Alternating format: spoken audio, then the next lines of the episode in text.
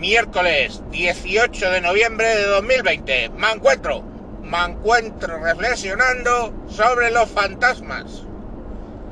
El gobierno español reconoce 45.000 muertos por COVID-19. Pero las estadísticas que son muy tozudas lo que muestran es que hay... Coño, otra vez la policía. Joder, qué alegría. A ver, ¿qué quieren esta vez? Que tire. Pues tiro.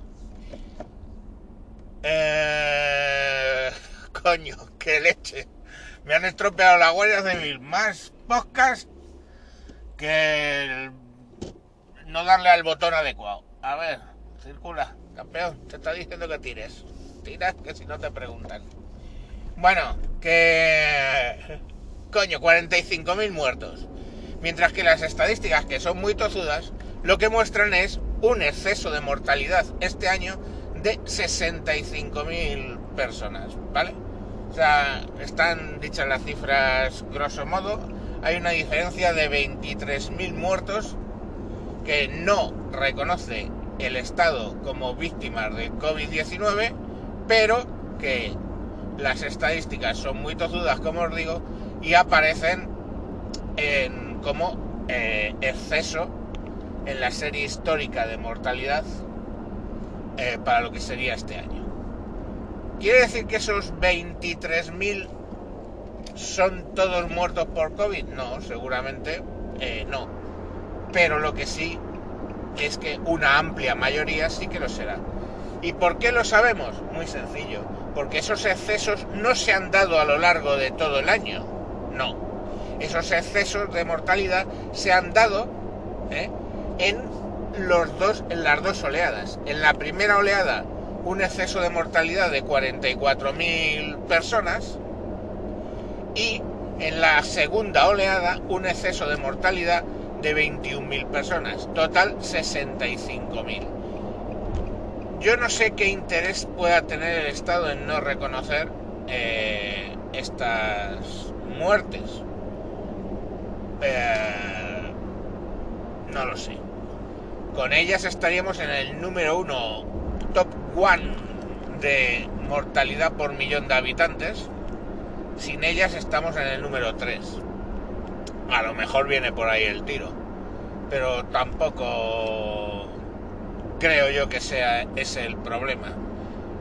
Y bueno, la necesidad de reconocerlos pues seguramente viene porque en algún momento podría haber causa penal contra la gestión de esta pandemia y lógica causa penal por un lado o causa civil y si hubiera causa civil pues lógicamente los muertos por COVID-19 tendrían derecho a una indemnización por parte de los energúmenos que han gestionado mal esta pandemia y lógicamente saldría de las arcas del Estado como responsable civil subsidiario de sus gobernantes. Lógicamente. Con lo cual es, te quito a ti para darte para ti, pero bueno. El caso es que ahí, ahí tenemos la situación, 23.000 personas que han muerto por COVID-19 que no se les reconoce. Y bueno, de esas 65.000 personas, ojo cuidado, porque estamos hablando de que más de un tercio, eh, de hecho muy cerquita de la mitad, han sido mayores. Mm, este dato lo tengo que revisar, cogerlo con pinzas, porque creo que de hecho es que es bastante más de la mitad. Mayores de 60 años a los que no hemos protegido, punto, que es donde nos teníamos que haber enfocado en proteger, coma, y no en estar obligando a la gente a gastarse, pues en mi caso, en mi familia podrían ser 100 o 200 euros en mascarillas todos los putos meses.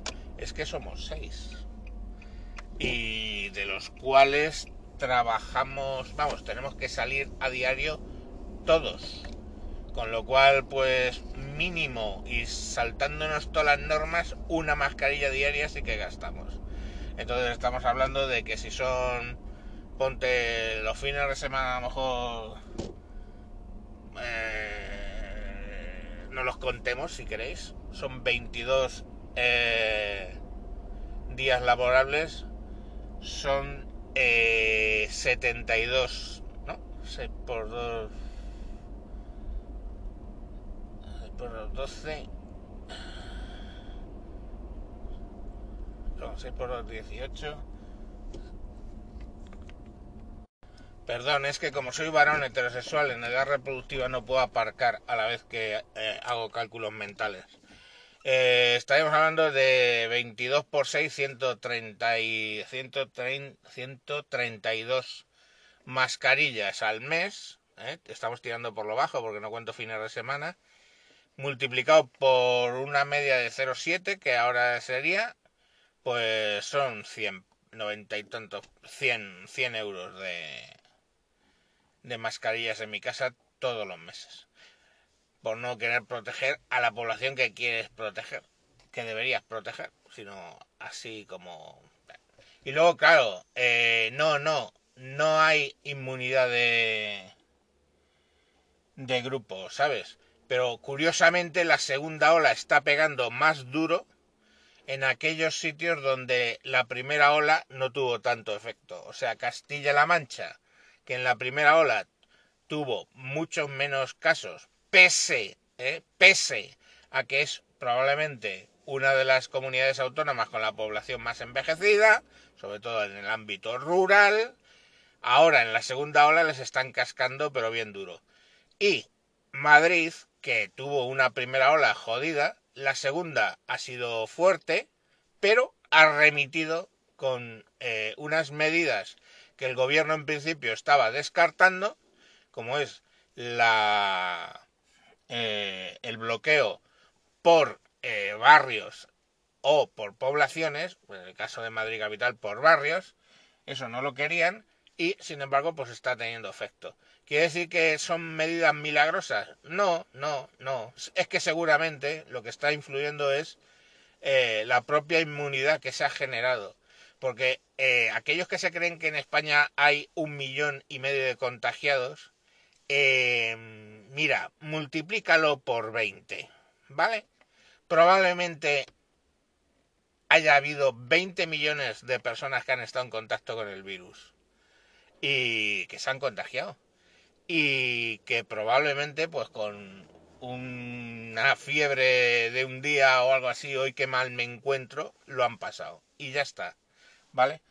Porque, bueno, mm, pese, pese a lo que se me ha dicho en ciertos foros, mm, la letalidad de esto, pues no tiene nada que ver con otras epidemias, otras pandemias que hemos pasado. En fin, Pilarín, que tenía pensado hablar o de esto o de el Echenique. Que bueno, lo pongo aquí como bonus. Voy a poner bonus extra, Echenique Live. Un pavo que debería estar concienciado de las condiciones laborales de la gente porque es eh, de izquierdas y un pavo que debería estar concienciado especialmente de, bueno, las condiciones laborales de la gente porque él es discapacitado y seguramente si hubiera tenido que estar en el mercado laboral hubiera estado más allá de jodido, pues este señor se permitió el lujo de eh, no pagar la seguridad social de sus empleados, a sus asistentes, y claro, le empapelaron, pero vamos, en papel moneda.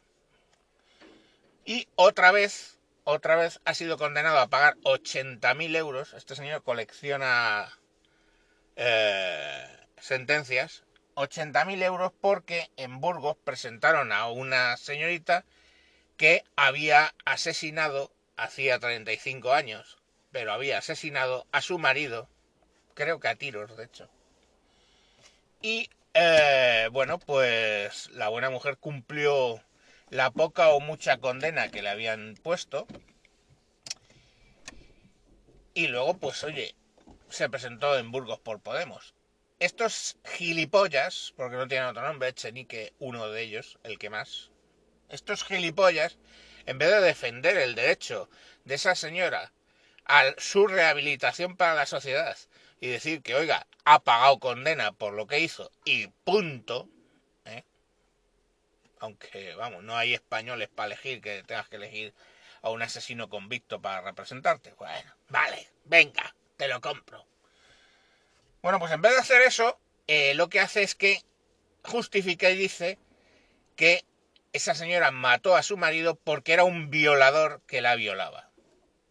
Claro, la familia que mm, supongo que con dolor ve que la asesina de su hijo eh, campa por sus respetos. Ok, se supone que ha pagado su deuda con la sociedad, pero coño, eso es lo que pensamos como ciudadanos, no como familia. Como familia, obviamente, mm, le, te gustaría que ardiera en el infierno.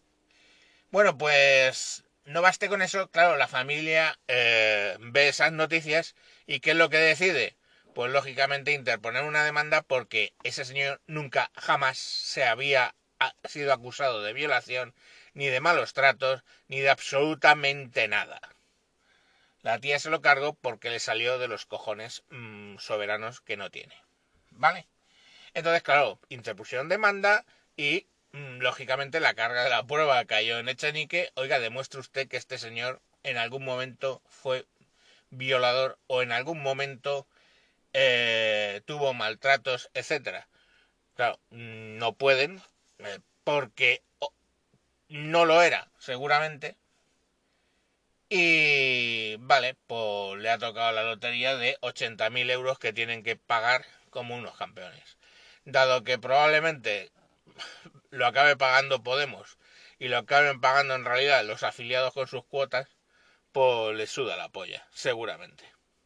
Pero en fin, esto es lo que hay, esto es así como se lo hemos contado, no me acuerdo qué periodista decía eso. Y nada, hasta mañana, adiós.